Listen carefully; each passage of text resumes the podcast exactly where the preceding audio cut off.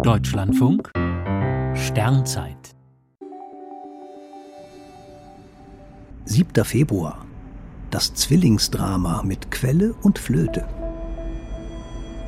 Die ganze Nacht über sind die Zwillinge zu sehen, eine der prägenden Winterfiguren.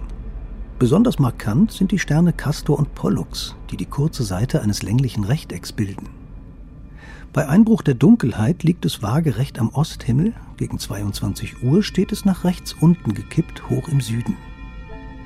Mit etwas Fantasie lassen sich im Sternmuster der Zwillinge tatsächlich zwei Strichfiguren ausmachen, die einander die Hand halten. Die beiden hellen Sterne sind die Köpfe. Nach der antiken Sage stehen dort die Brüder Castor und Pollux. Beide sind Söhne Ledas, der Königin von Sparta. Castors Vater ist Tyndareus, Ledas Ehemann. Doch der Vater von Pollux ist Zeus, der König der Götter.